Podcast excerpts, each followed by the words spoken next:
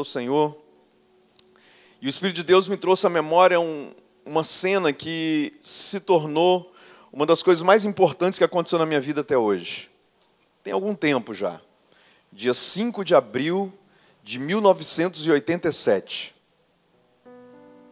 Eu não sou muito bom de matemática não, mas eu acho que tem 33 anos. Alguém é bom, melhor do que eu e faz a conta. 87 para cá, eu acho que é 33. Há 33 anos atrás, eu tinha 14 anos de idade. Era um domingo como hoje, uma hora como essa.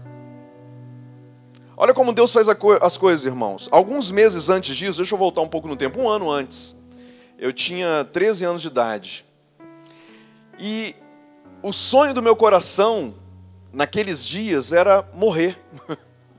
Eu tinha pensamento suicida aos 13 anos de idade, eu pensava em tirar minha vida. E era, e eram pensamentos sérios. Eu sou filho de pais separados. Naquele momento, meus pais tinham se separado, minha mãe tinha saído de casa, eu morava só com o meu pai. Imagina que loucura. Um menino de 13 anos, eu ficava o dia inteiro sozinho em casa. Então eu tinha tempo para pensar. E tem um ditado que os mais velhos dizem que é uma verdade: mente vazia, quem lembra? Oficina do diabo.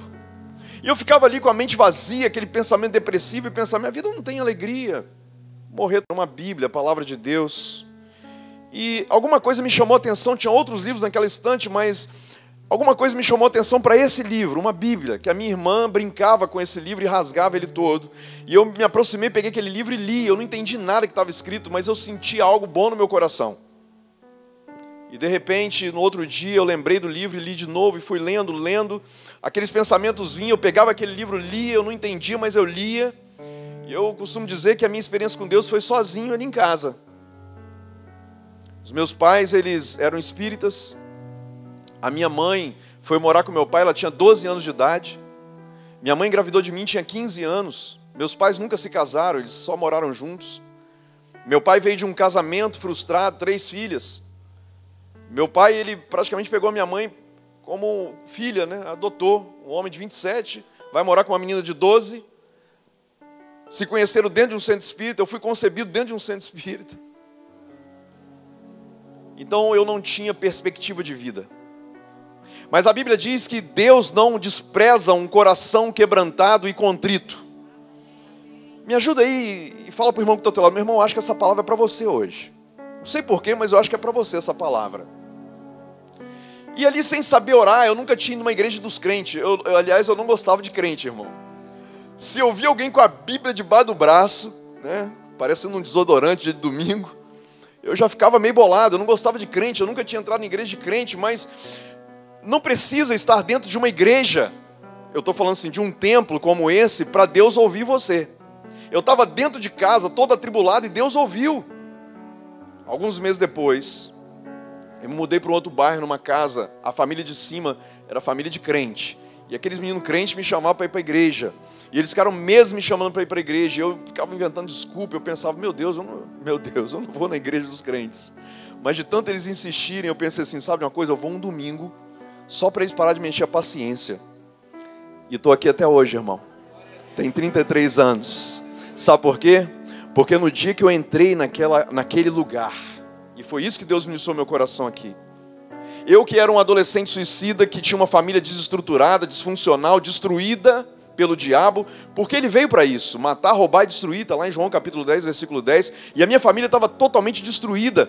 De repente eu entro num ambiente que as pessoas que nunca me viram na vida, não me conheciam, e elas estendiam a mão e me abraçavam, graças a Deus não tinha pandemia naquele tempo, e diziam assim: Seja bem-vindo à família de Deus. Então ali agora o Espírito de Deus falou para mim assim: Você vai falar sobre a igreja, então diga para eles.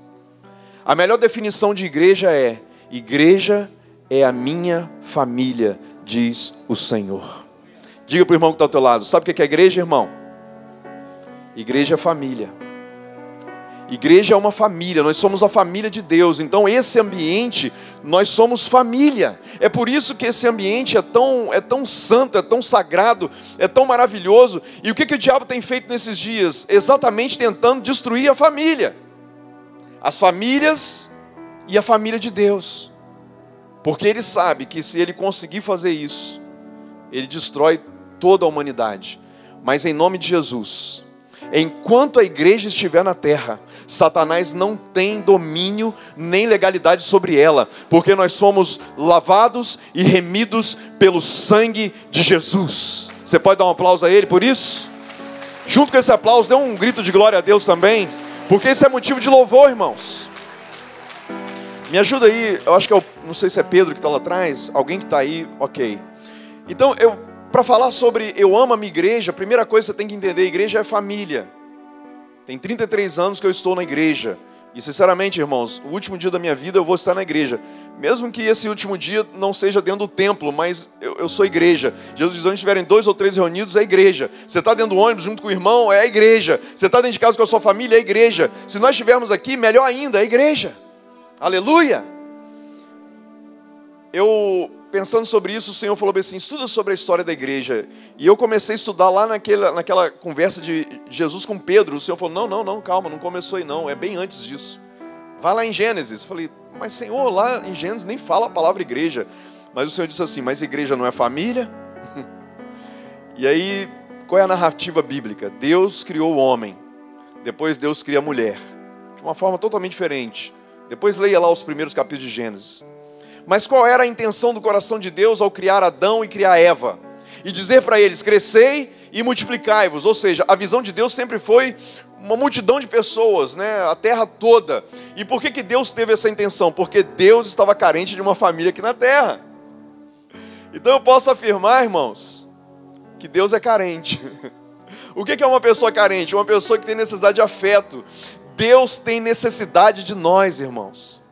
Uma vez, alguns anos atrás, Deus falou para mim assim: Omi, você ama a minha presença? Eu falei, claro, Senhor, a tua presença é a melhor coisa que existe, está na tua presença. Davi disse, mas vale um dia na tua casa do que mil dias fora dela. Aí Deus disse para mim, mas você sabia que eu também amo a sua presença? Uau, aquilo me impactou. Deus disse: da mesma forma que você me ama, eu também te amo. Sabe por quê? Se você me ama porque eu sou o seu pai, eu te amo porque você é o meu filho. Então o que é a igreja, irmãos? A igreja é uma família onde nós temos um pai que ama os seus filhos. A Bíblia diz, Jesus diz assim, que ele nos amou primeiro, nós o amamos porque ele nos amou primeiro. No Salmo 139, Davi, que escreveu esse salmo, ele diz: Quando eu ainda era uma substância informe, no vento da minha mãe, quando nenhum dos meus ossos existia, o Senhor já tinha escrito no teu livro cada um dos dias da minha vida. Ou seja, o projeto que Deus tem para mim e para você é mesmo antes da nossa existência. Lá na eternidade, Deus já sonhava comigo e com você. Jeremias, quando fala sobre isso, lá no capítulo 29, verso 13, ele diz assim: Eu é que sei que pensamentos que tenho a respeito de você, ou de vocês, da família, e de nós individualmente, pensamentos de paz e não de mal, para dar um futuro e uma esperança. Quem é que pensa isso, irmão, se não um pai em relação ao seu filho? E por que, que um pai tem esse pensamento em relação ao filho? Porque ele ama. Então, lá no Gênesis, quando Deus criou Adão e criou Eva, no coração de Deus existiu o conceito de família. O Senhor criou o homem, criou a mulher, e deu para eles instrução de multiplicar, de ter filhos, gerar pessoas, gerar famílias, porque esse é o intuito do coração de Deus. E vou dizer uma coisa, irmãos: esse é o plano A de Deus, e o plano A de Deus nunca deixou de existir. Deus não tem plano B. Diga para o irmão que está ao teu lado: Deus não tem plano B. Sabe por que Deus não tem plano B, irmãos? Porque Deus é perfeito, ele não erra. Então Deus fez o homem, fez uma mulher com a intenção de ter uma família, e esse plano ainda existe.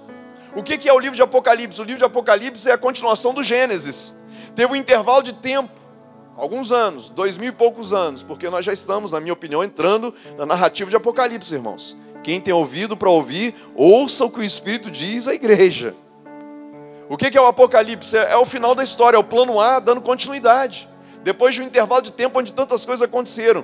Então o Senhor, Ele fez o homem, a mulher, o ser humano, porque Deus tem uma carência no seu coração afetiva, porque ele tem necessidade de se relacionar com o homem. Quer ver? Mais uma evidência disso. O Senhor disse: "Façamos o homem a nossa imagem conforme a nossa a nossa Então como que Deus nos fez? Diferente de todos os outros seres. Deus criou o universo, criou o mundo espiritual, criou os arcanjos, os anjos, os serafins, os querubins, criou todos os seres celestiais, criou Lúcifer. Lúcifer também é uma criação de Deus, um anjo de luz, se rebelou, foi expulso do céu. Essa narrativa está lá em, em Isaías capítulo 14, Ezequiel capítulo 28. Anota aí, depois você lê por que, que ele foi expulso e como ele foi expulso. Não tem tempo de aprofundar nisso aqui agora. A questão é que Deus criou também a terra, todos os seres existentes na terra, mas quando Deus foi fazer o homem, ele não fez apenas pelo poder da palavra. Porque até então, Deus criava tudo pela narrativa da palavra, e Deus disse: haja luz, e houve luz. Então Deus falava e as coisas aconteciam, porque é assim, irmãos: Deus fala e as coisas acontecem, amém? Diga para o irmão que está ao teu lado: Deus fala e as coisas acontecem. Agora diga para ele assim: Deus está falando algo a seu respeito hoje. Sabe o que significa? As coisas vão acontecer, porque quando Deus fala, as coisas acontecem. Aleluia! Só que quando Deus chega no homem, ele não apenas diz, ele se relaciona, ele pega com a mão, a Bíblia diz que ele pega do pó da terra, ele forma um boneco do barro, de barro, ele sopra nas narinas desse boneco de barro a alma vivente, fôlego de vida, o ruar e o homem passa a ser uma alma vivente. Então Deus se relaciona com esse homem no toque e ele diz: façamos esse homem a nossa imagem conforme a nossa semelhança. Ou seja, o ser humano é o único ser existente que tem a imagem e a semelhança de Deus. Isso significa que nós temos o DNA de Deus, irmãos. Aleluia, acho que você não me entendeu, vou repetir. Nós temos o DNA de Deus. Nós somos criados de dois elementos: o elemento da terra, mas o elemento do céu os animais não, mas nós fomos a imagem e semelhança de Deus. Deus colocou dois elementos em nós, a pó da terra, e a Bíblia diz: do pó vieste, ao pó voltará, mas o nosso espírito e a nossa alma foi Deus quem nos deu, e nós temos a imagem e a semelhança dEle. Você pode dar uma glória a Deus por isso? Irmãos, pode ser o ser humano mais esquisito do mundo. Pode ter orelha grande, nariz torto, pode ter qualquer problema físico, mas é a imagem e a semelhança de Deus. E às vezes a gente não entende, né? O pastor Marcos falou, orou por mim, pela minha família. Irmãos, eu sei que vocês já me respeitavam, mas respeito um pouquinho mais, que agora eu sou avô, irmão. Eu sou avô. Beto também é avô já, né? Não é tão velho, hein, Beto? Beto já é quase bisavô. É, você está em outro, você é bem mais velho que eu, Beto. Mas irmãos, eu sou, eu sou vovô. Você acredita que eu sou vovô, irmão? Não tem cara de vovô, tem? Tem. Me ajuda. Meu amigo, hein? Mas o nosso netinho Luca, ele nasceu com uma doença congênita chamada pé torto congênito. Quando Elisa descobriu essa enfermidade, nós oramos para que Deus curasse, porque eu creio que Deus pode curar no ventre. Quem crê nisso? Eu continuo crendo, irmãos. Mas o Luca não foi curado no ventre, ele nasceu com o pé torto. E aí alguém poderia dizer, mas você não perdeu sua fé? Não, muito pelo contrário, minha fé aumentou, porque aumentou o milagre. Aleluia! Porque se ele nasce com o pé certinho, é, seria um testemunho. Mas agora ele vai passar por um longo processo. Cada dia de processo de cura aumenta o nível do milagre. Aleluia! Quinta-feira agora ele vai fazer uma cirurgia. Ora por ele, irmãos. O milagre do Luca. O pé dele é tortinho. O gesso está endireitando, agora faz cirurgia, depois vem a parte mais difícil que é o aparelho, enfim. Mas às vezes você pode pensar, por que uma criança nasce defeituosa?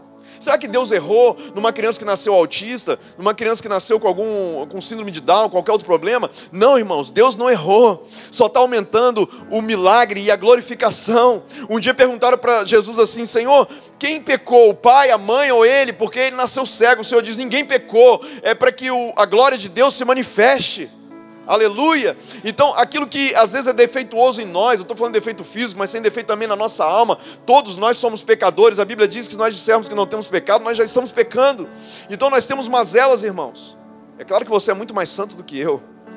Mas eu tenho muitas coisas na minha vida que eu gostaria de mudar. E eu tenho orado, Deus muda, muda, muda. E aí o Senhor me leva aquele texto de Paulo, quando Paulo diz: Senhor, eu tenho um espinho na carne. Existem vários várias teorias sobre esse espinho na carne de Paulo. Eu, particularmente, creio que era uma enfermidade física, porque a própria palavra diz que era um espinho na carne. Se é na carne, eu creio que era uma enfermidade física. Mas é interessante a resposta de Deus para Paulo. Paulo, para de mimimi. Estou trazendo para o nosso contexto de hoje, né? Para de mimimi, Paulo. Para de reclamar. Você só vai me amar se eu te curar? Deixa eu dizer uma coisa para você, Paulo: a minha graça te basta, porque o meu poder se aperfeiçoa na sua fraqueza. Sermos a imagem e semelhança de Deus não quer dizer que nós vamos ser perfeitos como Deus é perfeito, mas significa que nós somos totalmente dependentes dEle. Mas o importante dessa narrativa toda é que nós temos o DNA de Deus. O que, que isso significa? Deus cria pelo poder da palavra e o Senhor colocou em nós a palavra profética. O que é ser igreja, irmãos? O que é amar a igreja? É entender a essência da igreja. Nós temos o DNA do Senhor. Se o Senhor cria pela palavra, Kleber, nós também criamos pela palavra, porque nós temos a palavra dele em nós. Aleluia. João diz que no princípio era o Verbo, e o Verbo era, estava com Deus, e o Verbo era Deus, e nada do que foi feito se fez sem o Verbo. E aonde o Verbo está hoje, irmão? Através do Espírito Santo, na minha vida. Aleluia! O que é a igreja? Por que eu amo a igreja? Porque Jesus habita na igreja. Diga para o irmão que está teu lado: Jesus habita aí, irmão. Aleluia! Jesus habita aí através da presença do Espírito Santo de Deus. Por isso nós amamos a igreja. Mas vamos dar continuidade aqui. Nessa história da igreja, Mateus capítulo 16, abra sua Bíblia lá comigo, Mateus 16. Agora sim nós vamos ler o texto. Porque aqui oficialmente começa pelas palavras de Jesus, essa história tão linda, que é a história da igreja. Diz assim, Mateus 16, a partir do verso 13.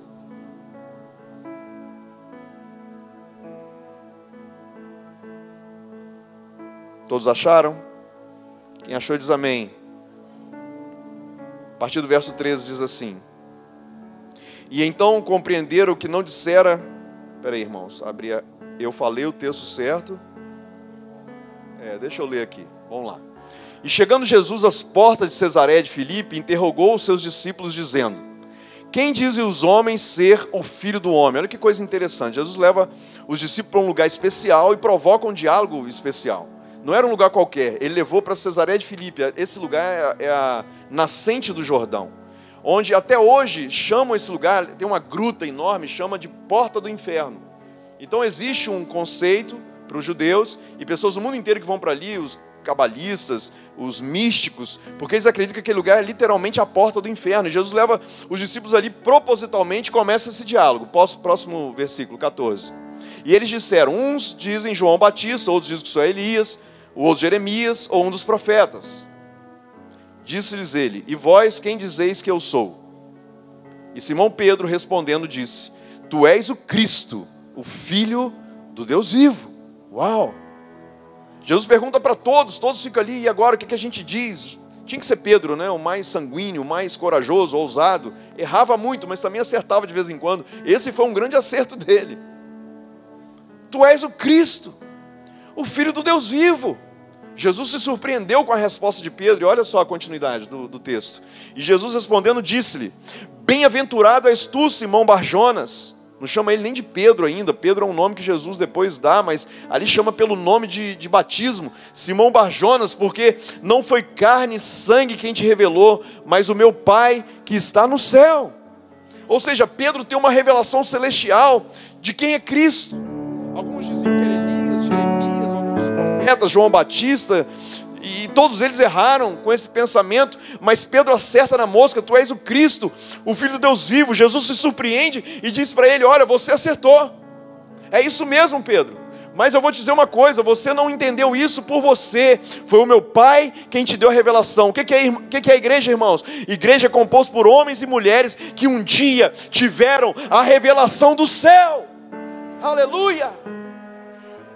Eu não sei se você já parou para pensar, irmão, mas às vezes eu fico pensando: se a igreja é o lugar mais maravilhoso da terra, porque é a família de Deus, por que, que as pessoas mais importantes desse mundo não estão na igreja?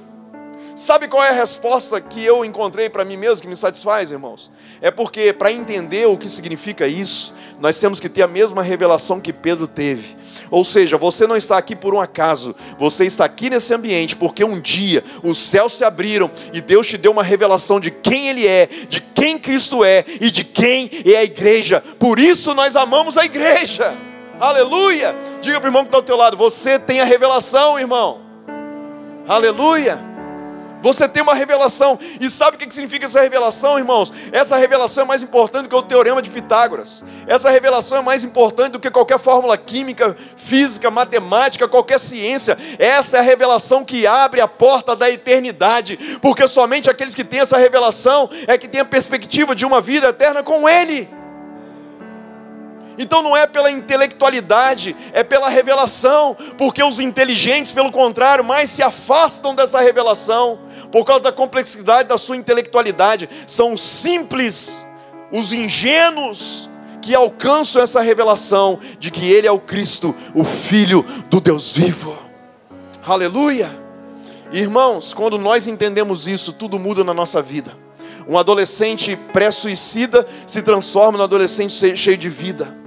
Um homem com a família desestruturada, vivendo no adultério, na pornografia, na bebida, nos vícios, de repente ele se transforma num homem de Deus. E olha que coisa interessante, as pessoas mais terríveis da terra, quando tem essa revelação, a Bíblia diz: aonde abundou o pecado, superabundou a graça. Aleluia! Deus é especialista em pegar quem não presta, irmão. Olha para quem está do teu lado. Não tenha medo, não. Olha para ele, para ela. Não presta. Não vale para nada, irmão. É só carne, osso e pescoço. O que é que nos diferencia das outras criaturas? O que é que nos diferencia do mundo lá fora? Essa revelação. Tu és o Cristo, o Filho do Deus vivo. Tu és o Cristo, o Filho do Deus vivo. Aleluia!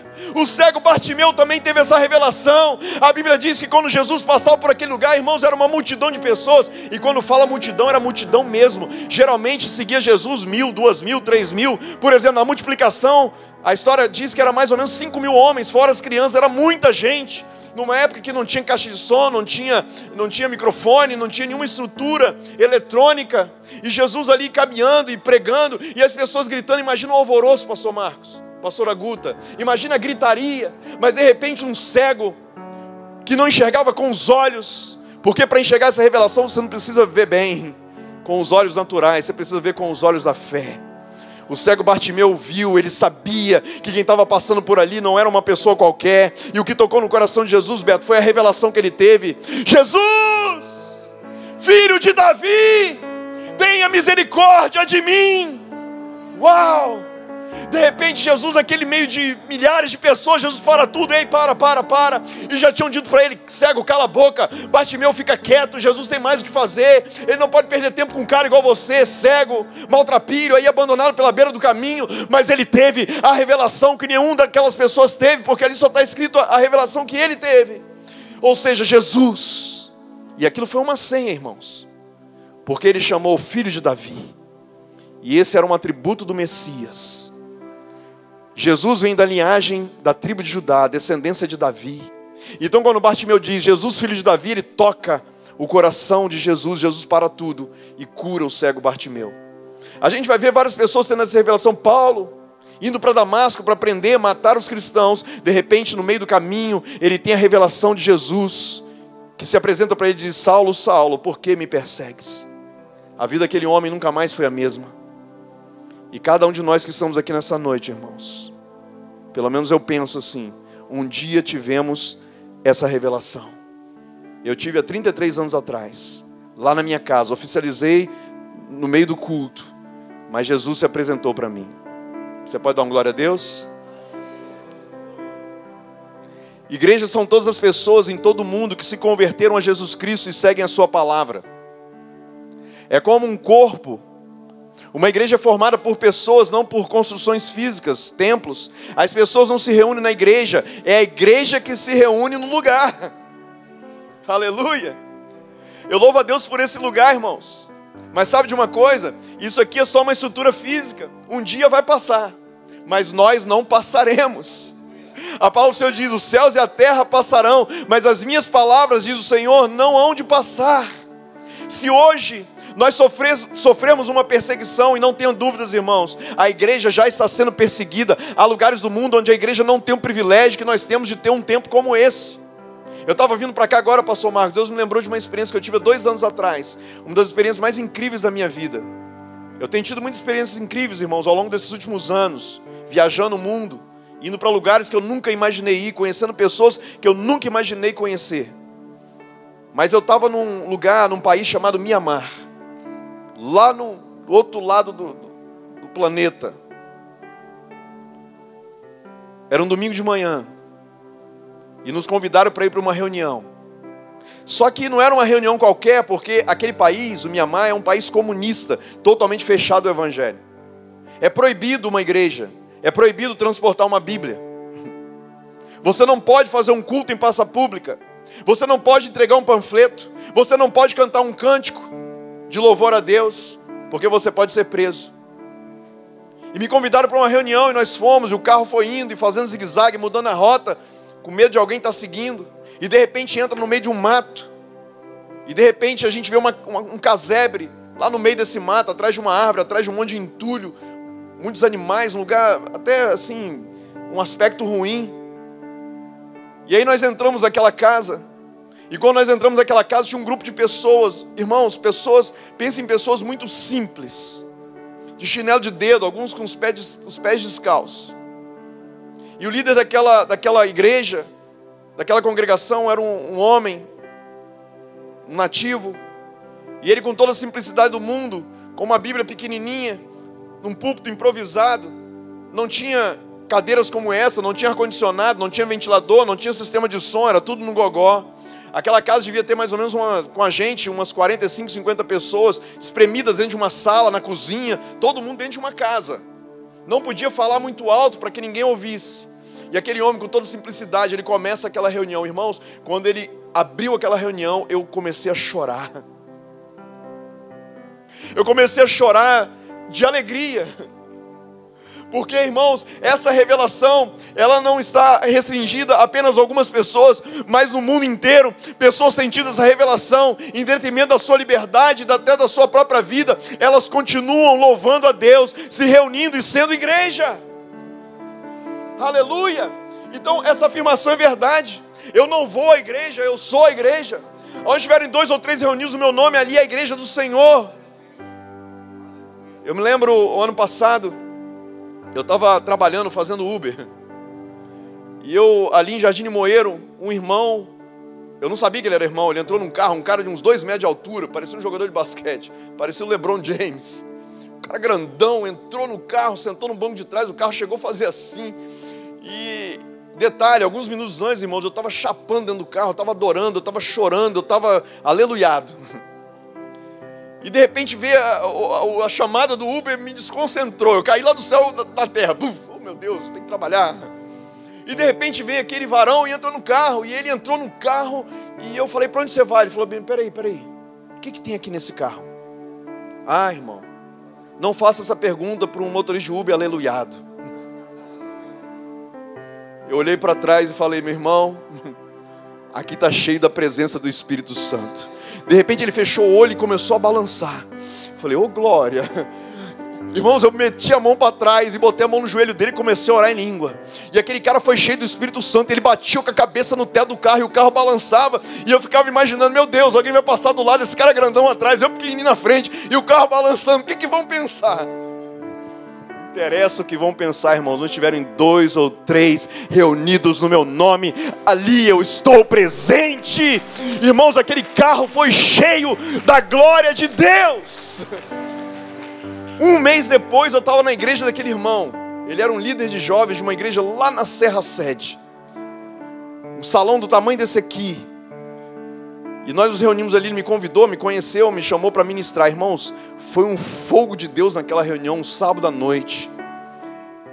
O Senhor nos, nos incendiou naquela reunião, foi algo lindo. Por quê? Porque dois crentes se encontraram dentro de um carro. Deixa eu liberar uma palavra profética. Vou até tirar meu. Está esquentando aqui, irmão. Sabe o que é a igreja? A igreja é fogo. Recebe o manto, varão. Deixa eu liberar uma palavra profética sobre a sua vida. Se você é esperto, receba em nome de Jesus. Eu profetizo em nome de Jesus que o fogo do Espírito Santo vai incendiar você de uma tal forma. Você vai ter a revelação cada vez mais clara do que é essa igreja, e eis que digo para cada um de vocês: essa revelação, irmãos, ela é diária.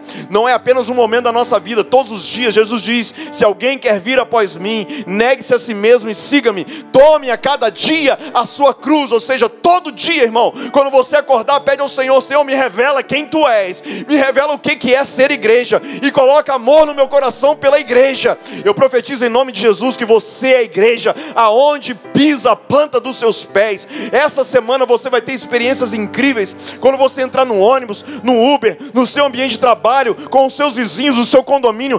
Deus vai te mostrar o que é ser igreja, porque o Senhor, através da tua vida, vai dar condições de você ganhar almas para o nome dEle. Você vai experimentar o que é ser igreja fora desse ambiente. Deus vai te dar a oportunidade de orar por pessoas e você vai ver pessoas sendo curadas. Sabe por quê? Porque você é igreja. Aleluia! Então dá uma sacudida no irmão que está falando e fala assim: meu irmão, ser igreja é ser fogo. Por isso nós amamos a igreja. Porque quando nós estamos aqui reunidos, irmãos, eu não sei você, mas a gente chega nesse lugar, não é só um prédio qualquer, não é só um ambiente qualquer, o ambiente espiritual muda, porque nós estamos reunidos no nome dEle. A glória dele desce sobre nós, e aí quando nós começamos a cantar louvores, se o Senhor abrisse os nossos olhos espirituais para podermos enxergar o mundo espiritual, nós iríamos ver anjos do Senhor, adoradores, ministrando nesse lugar, essa atmosfera coberta da presença angelical, e aonde a presença angelical, como a, visão que o pastor Marcos teve, o Senhor põe uma mesa, ah, mas não é domingo de ceia, irmãos, mas todas as vezes que nós nos reunimos como congregação, é uma festa, é uma ceia, é um banquete.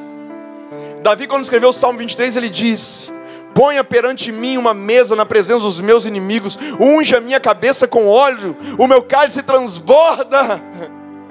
Aleluia! Isso é igreja, irmão. Salmo 133, ó oh, quão bom e quão suave é que os irmãos vivam em comunhão, é como óleo que desce sobre a cabeça de Arão, escorre pela sua barba e unge todo o seu corpo. O que, que a Bíblia está dizendo, irmão? A igreja é o corpo, a cabeça é Cristo, o óleo desce da cabeça e banha e unge todo o corpo, o corpo de Cristo. Posso ouvir um glória a Deus? Diga para o irmão que está ao teu lado, meu irmão, você é a igreja. Fala para ele, ame a igreja. 1 Coríntios capítulo 12, verso 12 a 27, está escrito que o corpo de Cristo se reúne em vários lugares. Quando se reúnem, temos uma congregação. Salmo 22, 22. A meus irmãos declararei o teu nome, cantar-te-ei louvores no meio da congregação. Congregar significa agregar com outros membros do corpo. Isso é incrível, irmãos. Como eu disse, para a glória de Deus, o Senhor tem me dado oportunidade a muitos lugares. E em todos os lugares que eu vou, eu já fui a 42 nações. Em todos os lugares que eu vou, sempre há uma parte do corpo de Cristo. Há quatro anos atrás, era um sábado pela manhã, eu estava em casa. Eu estava orando, era cinco e meia da manhã, eu estava orando, porque quatro dias depois eu faria uma viagem. E naquela viagem, toda vez que eu viajo, eu, eu, eu faço uma agenda para onde eu vou, o que eu vou fazer, a igreja, que a gente vai ministrar, qualquer coisa nesse sentido. E naquela ocasião o Senhor disse para mim: não faça agenda. Uau! Mas Senhor, como que eu não vou, não vou fazer agenda? Para onde que eu vou exatamente, Senhor? Eu vou te guiar em todas as coisas, calma. E naquele sábado eu fiquei, eu confesso que eu fiquei agoniado, perdi o sono, fui orar e falei, Senhor, eu preciso de uma direção. E quando era mais ou menos seis horas, tinha meia hora que eu estava orando, de repente meu WhatsApp toca. Era uma mensagem. E uma irmã dizendo assim: Pastor Elmi, é você? E era um número desconhecido, mas eu vi que era um número fora do país. E eu falei: Sou eu. E ela disse assim: Você está aqui na Europa? Eu falei: Não. Aí eu: Por quê? Aí ela falou bem assim: Pastor, eu não te conheço pessoalmente. Consegui o seu telefone aqui na internet. Mas há meia hora atrás o Senhor me deu uma visão. E eu via você aqui na Europa e atrás de você um cenário de folhas caindo. Era essa época do ano, época de outono. Na época de outono as folhas caem. Aí aquilo me impactou e o Espírito de Deus na mesma hora falou bem assim: essa é a minha agenda para você. Aí eu falei para ela: olha, eu não estou, mas daqui quatro dias eu estou indo. Aí ela falou assim: qual a possibilidade de você vir aqui na minha, na minha, na minha cidade, na minha casa, pregar o evangelho para um grupo de pessoas? Aí o Espírito de Deus disse para mim: vai. Eu nem sabia onde era ainda. Eu falei: amém, irmã, eu vou, mas aonde você mora mesmo? Aí ela falou bem assim: Eu moro em Viena, na Áustria. Eu falei: Uau, eu vou estar bem longe. Eu pensei, mas amém. Marquei o compromisso para duas semanas depois e fui para a viagem. Muitas coisas aconteceram, irmãos. Coisas incríveis. Pra vocês terem uma ideia, quem aqui já ouviu falar no irmão Yun, um homem do céu? Alguém já ouviu falar? Um chinês que foi é, liberto de uma prisão da igreja perseguida na China. Alguém já ouviu falar? Irmãos, todo cristão tem que ler o livro desse irmão. Eu vou mandar para o pastor Marcos, eu tenho esse livro em PDF, porque ele é liberado gratuitamente. Re, re, compartilhe com, com os irmãos, pastor. A minha vida, em 2008, quando eu li esse livro, ficou do antes e depois. Foi esse livro que me despertou para o chamado missionário. E aí eu tive a oportunidade de ir na casa desse irmão, conhecê-lo pessoalmente, uma reunião de célula com o filho dele, pastor Isaac, na casa dele. Irmão, que glória, que presença, que oportunidade. A pastora Neuza Tioca pregando. E, gente, 30 pessoas naquela sala, cada um de um lugar diferente do mundo. E eu me sentindo privilegiado ali, viajando com ela, rodando alguns lugares, ministrando. Eu e Tatiana ministrando junto com ela. Olha que privilégio, que honra, carregando a mala dela e ministrando junto. Com o pastor Charrier também, acho que vocês conheceram. E aí, eu esqueci completamente daquele compromisso, irmãos. Esqueci. Quando deu a véspera do compromisso eu, que eu tinha firmado, era um sábado. Irmãos, eu estava dormindo, eu e Tatiana, numa verdadeira mansão, nos hospedaram na casa de uns irmãos na Alemanha muito prósperos. Uma casa de quatro andares. A gente estava no último andar, o andar era todo nosso, parecia uma suíte de um hotel cinco estrelas. E, oh glória, aleluia, a gente estava ali abençoado, né? Aquela, aquela mesa de jantar, aquela mesa de café da manhã. E aí eu com a barriga cheia, irmão. Tinha acabado de jantar aquela janta maravilhosa. Botei minha cabeça no travesseiro, dei boa noite para Tati. De repente, despedi de Deus: amanhã você tem um compromisso com a minha igreja. Eu falei: Meu Deus, Tatiana, cutuquei Tati, você está dormindo? Não. Amor, lembra aquela que eu comentei com você de uma irmã? Ela lembra? Eu falei: Pois é, é amanhã. Mas eu me, pelo amor de Deus, a gente está aqui, a gente estava é, perto de Frankfurt. A distância de Frankfurt até Viena era 837 quilômetros. Como que a gente vai? Falei, vamos de carro. A gente está com carro, mas é muito longe. Falei, ah, fazer o quê? Mas peraí, de repente, isso não era de Deus. Porque eu esqueci. Então, é, é, não era de Deus não. Vamos fazer o seguinte, vamos dormir, Deus vai me dar um sonho para eu não ir. E aí amanhã a gente não vai. Acordei de manhã, irmão, não sonhei nada, dormi com uma pedra. Fomos para a mesa, aquela mesa, cheia de comida, glória, aleluia, nébias. E ali naquela mesa, né? E Tatiana, e agora, meu? Eu falei, não, é, a última chance é Deus me dar uma dor de barriga. Vai me dar uma dor de barriga. E aí eu não vou poder ir, eu vou entender que não é para ir. Eu vou comer pra caramba, vai me dar gás, vai me dar dor de barriga, eu vou entender que não é para ir. Irmão, comi pra caramba, não deu nada. Aí o Senhor falou para mim assim: você tem que ir. Aí, com muita tristeza no meu coração, eu comuniquei aos irmãos que não entenderam nada, nem eu estava entendendo. Peguei minha mala, me levantei e fui. Irmãos, viajei. Viajamos de. Acho que era mais ou menos umas sete mil, oito horas da manhã, até seis horas da tarde. O carro a 140, 150 por hora, porque lá na Alemanha pode, para chegar nesse compromisso. Chegamos lá. Só parei para ir no banheiro uma vez. Eu estava com a bexiga explodindo. Até porque tinha comido muito, né? Tá vendo? Quando chegamos lá, era seis e cinco da tarde. Quando eu parei o carro no endereço que o GPS trouxe, eu olhei. Aí, Tatiana, onde você me trouxe? Eu falei, nem, eu não sei. É o endereço que está aqui, parou aqui. Saímos do carro, olhamos para um lado, nada, nem ninguém. Aquele lugar estranho. É, era um frio. Já estava de noite. Aí de repente veio uma pessoa andando na calçada, andando rápido. Aí Tatiana falou bem assim: ou é a irmã ou é o ladrão. A irmã se aproximou, era ela. E ela chegou perto de mim e falou assim: Pastor eu me falei: Sou eu. Ela, você está atrasado. Ah, obrigado, irmã. Um abraço, um aperto de mão. Poxa, vamos embora que o pessoal está te esperando. Desse jeito, desse jeito. Peguei a mala, saí puxando a mala, entramos no elevador, subimos um prédio. Quando abriu a porta do apartamento dela, irmãos, tinha mais ou menos umas 35 pessoas sentadas. O irmão com violão, dedilhando, e todo mundo com uma Bíblia, um caderno de anotação e uma caneta, com os olhos assim: vocês estão atrasados. E eu ali explodindo de vontade no banheiro, mas como ia? Os irmãos estavam me esperando e eu estava atrasado. Depois é, é, o entendimento que eu tenho, né? Esse pessoal ali da, da Áustria, da Alemanha, são muito rigorosos no negócio de horário.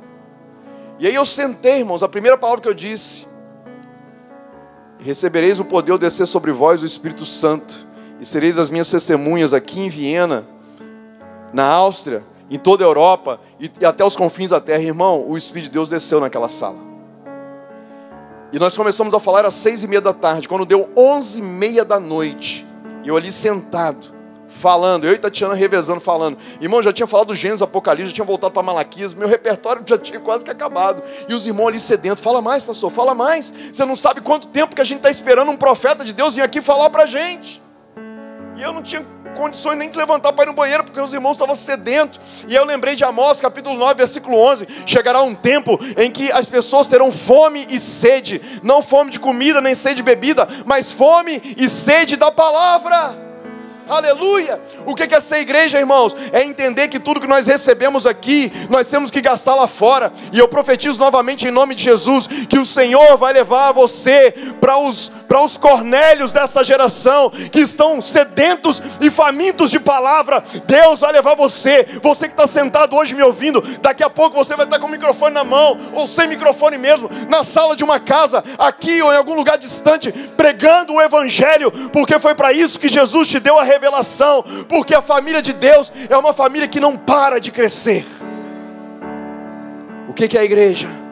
São filhos que têm uma revelação e que entendem que a família precisa multiplicar e que se colocam disponíveis na mão do Pai para alcançarem os outros filhos que por enquanto ainda estão perdidos, mas que serão encontrados através da minha e da sua vida. Quando deu 11h30, uma menina que estava sentada ouvindo, ela estava com a cara meio estranha desde o início da reunião, eu estava achando que a menina está com cara de dopada. Ela caiu, puf! E eu tomei um susto, mas continuei falando. De repente eu falei, irmãos, vamos orar. E os irmãos fizeram uma fila, aquelas 30, 40 pessoas, uma fila, foram orando um por um. Daqui a pouco a mãe e uma outra pessoa levanta aquela menina e ela vem toda grogue, cambaleando e se põe na minha frente, na nossa frente. E eu perguntei o que ela tem.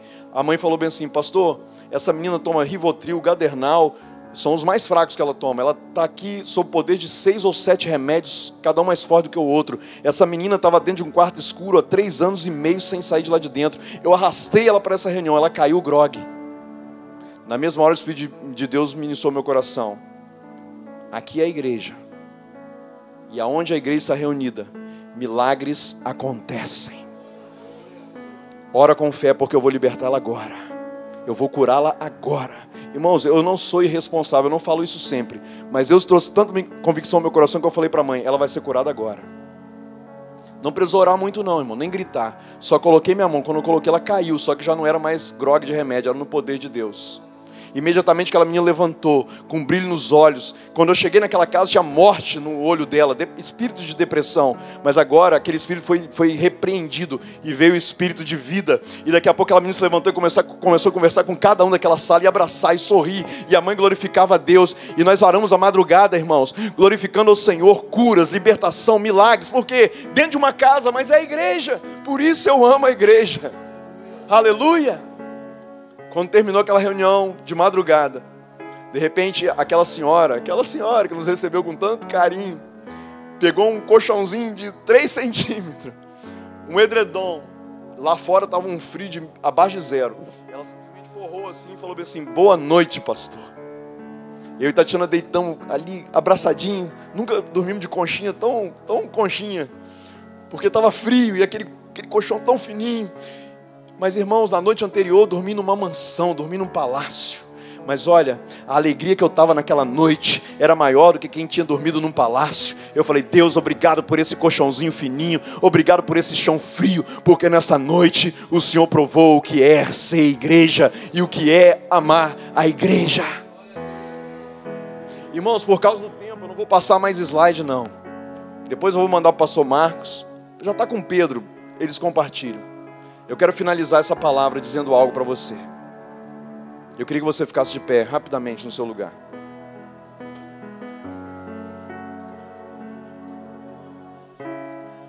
Há uma presença muito especial de Deus aqui nessa noite. Eu não sei, não sei se você está sentindo, mas há uma presença graciosa do Senhor aqui. A Bíblia diz que Deus habita no meio dos louvores. Vou pedir os irmãos louvor para nos ajudar aqui agora. Deus habita no meio dos louvores. O que é a igreja? Igreja é o lugar onde Deus habita, porque é a igreja que louva ao Senhor. Nós somos o povo que adora ao Senhor. E Jesus disse para a mulher samaritana: Filha, chegará o dia e eu declaro chegou em que o pai procura. Eu falei que lá em Gênesis, Deus criou o homem e a mulher, Ele criou uma família, porque Deus é carente e Ele tem necessidade de pessoas para se relacionar. E agora Jesus está dizendo que Ele não apenas é carente, mas Ele está procurando pessoas. Por que, que alguém procura alguém? Kleber, quando é que eu procuro alguém? Porque eu preciso encontrar alguém. Jesus disse: o pai procura. O pai está procurando quem? Os filhos. O pai está procurando os filhos. Então Jesus diz: Olha, o pai procura os verdadeiros adoradores que o adorem em espírito e em verdade. E muitas vezes nós vemos esse texto, não estamos entendendo. Eu quero te trazer uma revelação sobre ele hoje. Esse texto quer dizer o seguinte: o Pai criou o homem à sua imagem, conforme a sua semelhança. Ele criou os seres humanos conforme ele é, com poder de decisão, com livre arbítrio. Ele não criou robôs, ele não manipula ninguém. Ele procura pessoas que o amem assim como ele os ama também. E o que, que são os adoradores? Os adoradores são os filhos que fazem parte desse ambiente chamado igreja, que Jesus disse: Eu não terminei, ah, não concluí, vou concluir agora. Tu és Pedro, e sobre essa pedra edificarei a minha igreja. E as portas do inferno, elas não prevalecerão contra a minha família, ou seja, contra a minha igreja. Uau! Irmãos, Aleluia! Eu sou um pai de família. Eu tenho uma esposa, duas filhas, um genro maravilhoso e agora um neto lindo que puxou a mim, graças a Deus. Brincadeira, puxou o Johnny. Se um ladrão tentar entrar na minha casa, irmãos, se alguém tentar tocar nas minhas filhas, se alguém mexer com a minha esposa na rua, você como homem, pai de família, você faz o quê? Vai orar? Não. Você vai lutar pela sua casa, você deixa de ser um gato e vira um leão. Ele se levantou para destruir a família de Deus. Isso começou lá no Éden, quando o diabo, na serpente, falou para Eva: Olha, come do fruto. Eva comeu, deu para Adão e eles comeram. E ali o diabo achou que tinha destruído a família, e aparentemente, momentaneamente, destruiu, porque Adão e Eva foram expulsos de casa. Eles foram expulsos da casa. Imagina, irmãos. Adão e Eva tinham tudo que um ser humano poderia ter de melhor. Era o paraíso, o jardim do Éden. Você consegue imaginar o que é isso? Pensa no lugar mais lindo que você já foi na tua vida. O jardim do Éden, acho que era mil vezes mais do que isso. A capacidade que Adão e Eva tinham ali naquela casa é imensurável. Eu particularmente acredito que Adão e Eva tinham o poder de se teletransportar, eles andavam sobre água. Por isso que Jesus, ele fez essas coisas também. Enfim, e eles foram expulsos daquela casa, daquele ambiente, porque o que é a igreja? A igreja é um ambiente, é um ambiente familiar. Adão e Eva foram expulsos da presença do Pai. Imagina a tristeza do coração do pai em ter que tomar essa decisão. E aí eu me lembro também do filho pródigo, que decidiu sair da casa do pai, decidiu abandonar sua família, tomar posse antecipada da sua herança e foi viver mundo afora. Mas como eu disse, Deus não tem um plano B plano de Deus ainda é o ar. Porque Deus amou a sua família, o mundo, de uma tal maneira. Aleluia.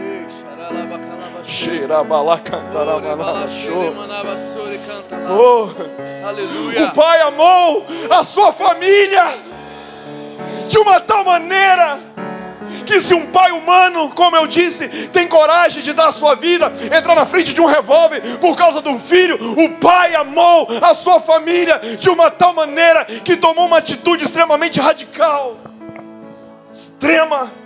Ele deu o seu único filho, que estava sentado à destra do Pai Todo-Poderoso lá na glória, Jesus, Yeshua e Jesus se oferece, Pai, eu sou o teu filho, teu primogênito, eu sei a dor que está no teu coração, os meus irmãos estão perdidos lá embaixo, Pai, pode me enviar. Eu, eu abro mão da tua glória, eu abro mão desse ambiente do céu, eu abro mão disso tudo, eu vou, e ele veio, e ele nasceu de carne, e ele habitou entre os homens, e ele viveu aqui nessa terra até os 30 anos de idade. E por amor de mim, por amor de você, porque o texto diz, porque Deus amou a sua família, o mundo de uma tal maneira que deu o seu filho. Quando nós falamos de oferta, irmão, a gente às vezes não entende que a maior oferta da história da humanidade foi feita pelo próprio Deus, que deu o seu único filho. Nada do que você dê para Deus se compara ao que Deus já deu por você. Aleluia. Não é o 10%, pastor, não é a premissa, não é a oferta, é a minha vida. Toda vez que alguém ministra oferta, irmão, a minha vontade é pular dentro desse gasofilado de cabeça. Deus, aqui a minha vida não é 10%, é 100%, é 110%. Todo o meu dinheiro é teu. Não é só 10%, Senhor. A minha vida, os meus dias, a minha saúde, tudo é teu, porque o Senhor deu tudo por mim. Nada do que eu der se compara ao que o Senhor fez por mim. Pedro, sobre essa pedra, edificarei a minha igreja, e as portas do inferno não prevalecerão contra a minha família, contra a minha igreja, porque eu mesmo protejo os meus filhos. A Bíblia diz que o diabo é como um leão que anda ao nosso derredor tentando nos tragar, é o inimigo tentando ainda destruir os filhos que fazem parte da família, mas a Bíblia também diz que o leão da tribo de Judá, o anjo do Senhor, se acampa ao nosso redor a Bíblia diz: se o Senhor não vigiar a casa, a família, em vão vigia sentinelas, meu irmão. A tua casa é guardada pelo Senhor. Você está aqui agora. As pessoas estão com medo do vírus, do coronavírus, do ladrão, da, da, da tuberculose, da AIDS, do câncer. Mas, oh meu irmão, a Bíblia diz que nós não devemos temer mal algum. Aleluia! Porque a sua vara e o seu cajado nos consolam. Ele prepara uma mesa diante dos meus inimigos unge a minha cabeça com óleo. Salmo 91: mil cairão ao meu lado, dez mil à minha direita, mas eu não serei atingido. Aleluia. Nós fazemos parte da família dele. Glória a Deus. Sabe qual a vontade que eu estou aqui agora, irmão? Fazer igual eu fiz ali em Viena, ficar falando até 11h30 da noite. Amém. Glória a Deus. Porque o ambiente está muito profético, irmão. Eu estou tão livre aqui nessa plataforma, porque aonde a família de Deus está reunida, aonde há o Espírito de Deus, aí há liberdade. Aleluia! Então levanta essa sua mão para o céu e adore ao Pai de muitos filhos. Nós fazemos parte dessa família, por isso nós amamos a igreja. Levante a tua mão. Suas duas mãos o mais alto que você puder. Vamos adorar o Senhor. Aleluia. Aleluia. Meu pai me ama e eu sou dele para sempre. Meu pai me ama e eu sou dele para sempre. E nada vai me separar do seu grande amor. Aleluia. Adore ao Senhor. Meu pai me ama e eu sou dele para sempre. Meu pai me ama e eu sou dele para sempre. E nada vai me separar do seu grande amor. O Pai, aleluia. Eu não vou fazer apelo para você vir aqui à frente. Mas aonde você está? Aí aonde você está? O Espírito Santo do Senhor está ministrando ao teu coração, eu tenho certeza. Desde que eu entrei aqui nesse ambiente, o Senhor ministrou meu coração. Eu, me, eu vou libertar pessoas aqui nessa noite. Eu vou curar corações aqui nessa noite. Eu vou restaurar corações nessa noite. Eu vou restaurar a minha família nessa noite. Eu vou mudar a visão de pessoas aqui nessa noite. Eu vou mudar o entendimento de algumas pessoas aqui nessa noite. Eu vou trazer revelação a algumas pessoas aqui nessa noite. Pedro, retorno. Se essa pessoa é você, com as suas mãos levantadas, ore ao Senhor. É o Espírito de Deus que faz, irmãos, não sou eu. É Ele que convence o homem da justiça, do pecado e do juízo. É Ele que está aqui nessa noite. É Ele que está ministrando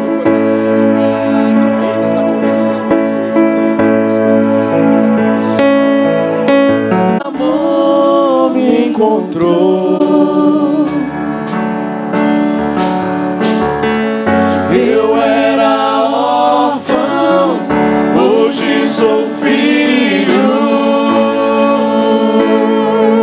Adore, adore, adore ao Senhor. Pai, Aleluia. O Pai me adotou,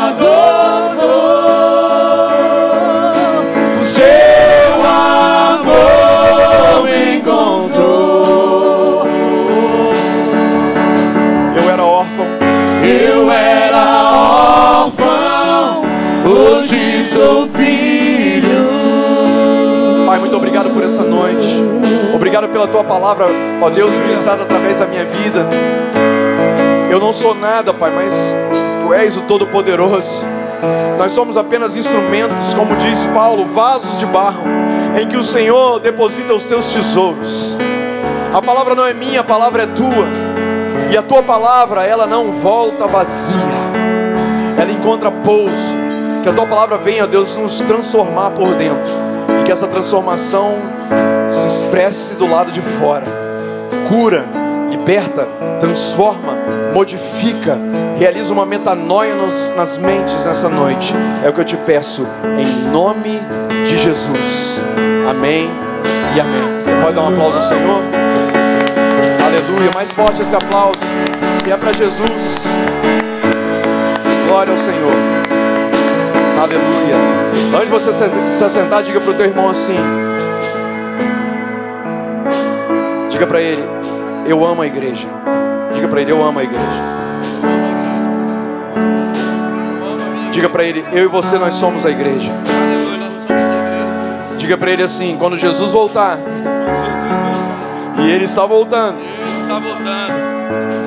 nós subiremos Nós juntos. subiremos juntos.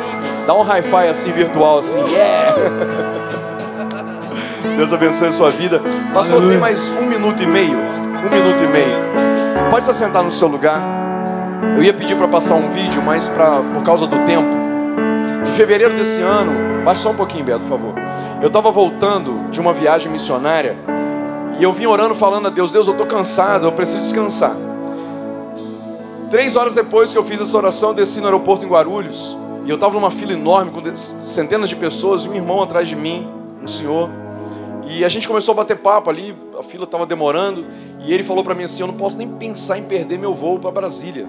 E eu brinquei com ele, falei assim: Rapaz, por que que você é tão importante para Brasília assim? Você vai ter uma reunião com o Bolsonaro? Aí ele falou assim: Mais ou menos. E ele falou: Sério? Eu falei: É mesmo, irmão? Você vai se reunir com quem? Aí ele explicou: Ele falou assim: Olha, eu sou um, um militar reformado. Durante meus 35 anos de ativa, eu fui missionário através da ONU. Eu, como assim? Aí ele me explicou que ele participou de várias ações de paz, ajuda humanitária em vários países do mundo, Haiti, países da África, enfim. E que agora, depois de aposentado, sempre que tem alguma coisa nesse sentido, ele é convidado a participar. E ele estava indo para uma reunião no escritório da ONU com a embaixada da Coreia do Norte. Se você não sabe, a Coreia do Norte é o país onde o cristianismo é mais perseguido no mundo. Número um do ranking da missão pós-abés há mais de, de três décadas. E eu, particularmente, contribuo oferto para a Coreia do Norte já há 20 anos. E há 20 anos eu oro, Senhor, me leva um dia nesse lugar. E aí, quando ele disse isso, ele falou assim: Nós estamos reunindo para levarmos 20 toneladas de arroz para a Coreia do Norte. Eu falei, uau! E aí, sem pensar, eu falei assim: qual a possibilidade de eu ir junto? Aí ele falou, por quê? Eu falei, aí eu expliquei, eu falei, cara, eu sou missionário, estou vindo de uma viagem missionária e tal. Ele falou assim, me dá seu telefone. Aí me deu. Naquele dia de tarde, eu estava em casa, ele me ligou no WhatsApp, falou assim, olha, está aqui o pessoal, ele estava realmente no escritório ali da ONU, com as autoridades. Ele falou assim, conversa aqui com o nosso líder, um pastor. Por isso que nós precisamos orar, irmãos, para que os homens de Deus sejam colocados no lugar certo. Amém. Porque antigamente essas coisas não estavam na mão de pastores, não, muito pelo contrário. Bom, aí o irmão, o líder conversou comigo e falou assim: Olha, nós temos sete pessoas na lista, faltando um, são oito. Você quer mesmo? Eu falei, quero. Aí ele foi e colocou meu nome. Nós iríamos em início de maio desse ano, e eu coloquei no meu coração de levantar uma tonelada de arroz. Falei assim: o povo capixaba, nós vamos levantar uma tonelada das 20, eu vou levantar a oferta para levarmos. Nós levantamos algumas ofertas, por causa da pandemia, essa oferta foi revestida e virou marmita, que a gente distribuiu aqui na Grande Vitória durante o tempo da pandemia. E agora nós começamos de novo, porque é uma previsão de no ano que vem, assim que as coisas melhorarem, em nome de Jesus, posso ouvir um amém? Amém. Que a gente, o projeto não deixou de existir para que a gente possa ir ou pelo menos enviar esse arroz para lá. Então, se algum irmão quiser saber um pouco mais, eu vou mandar para o pastor Marcos também esse vídeo, vou te mandar tanta coisa, né? Também esse vídeo. Se você quiser conhecer mais desse projeto e participar, vai ser muito bem-vindo. Ali atrás, irmãos, a gente tem alguns materiais. Ah, alguém me ajuda aqui, me ajuda aqui, irmão, você, por favor. Atenção, ok? Nós temos alguns materiais ali atrás, são livros, esses livros é, a gente vende, eles nos abençoam nós somos missionários, vivemos da obra de Deus e também nós investimos nesses projetos missionários, como a Coreia e outros na África e outros lugares. Esse livro aqui, Linguagem do Reino, foi eu que escrevi. O autor não é muito bom, não, mas o livro é bom.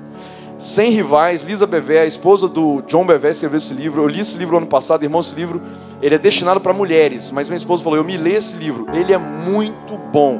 Ele ensina para você, irmã e irmão, que você não precisa rivalizar com ninguém, porque Deus colocou algo exclusivo na sua vida. Posso ouvir um amém? Amém. Esse livro eu já li cinco vezes e estou precisando ler de novo.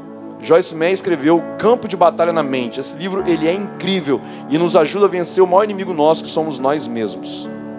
Bom dia, Espírito Santo. O Ministério da Saúde Espiritual adverte. Cuidado, esse livro aqui é perigoso. Você lê-lo, você vai ser cheio do fogo de Deus. Benny escreveu esse material há uns 20 e poucos, 4, 30 anos atrás. É um livro de cabeceira, irmãos. Esse livro ele é incrível. Gente vai introduzir você no ministério profético. C.S. Lewis, um dos maiores apologetas do cristianismo, autor de Crônicas de Nárnia. Ele escreveu vários livros, um deles é esse aqui, O Peso da Glória. Tem ali também Cristianismo Puro e Simples. São livros que também são muito bons. Bíblia Descobertas, Bíblia de estudo para crianças. Não é historinha, é estudo. Você que quer dar estudo, alimento sólido para o teu filho ou pré-adolescente. Essa aqui é uma das primeiras Bíblias lançadas no Brasil que tem estudo mesmo para o seu filho, para o seu adolescente. Luciano subirá. Esse irmão aqui é o único que tem certeza que vai subir, né? Está escrito subirá, então não tem dúvida, ele subirá, amém? Ele escreveu, entre outras coisas, esse livro aqui, o Falar em Línguas. Se você é batizado no Espírito Santo ou não, mas não tem o dom de línguas, você precisa ler esse material. David Leonardo escreveu O Amor Mais Louco da História. São livros que estão ali atrás, vão te abençoar e vão nos abençoar também. Amém? Deus abençoe a sua vida em nome de Jesus. Amém. Pastor, Glória a Deus. Desculpa o horário. Sem problema. Eu... Depois você passar ali, a gente vai fazer um corredor polonês ali. Já, não, não, é, a gente esteve junto na Polônia ano passado. Não foi passado ou retrasado? Não pode corredor polonês, irmãos, que a lei estadual diz que não pode aglomeração, né? Então tá liberado, foi safa dessa. Foi bênção. Amém. Obrigado por todo o teu investimento. Amém. A gente quer deixar aqui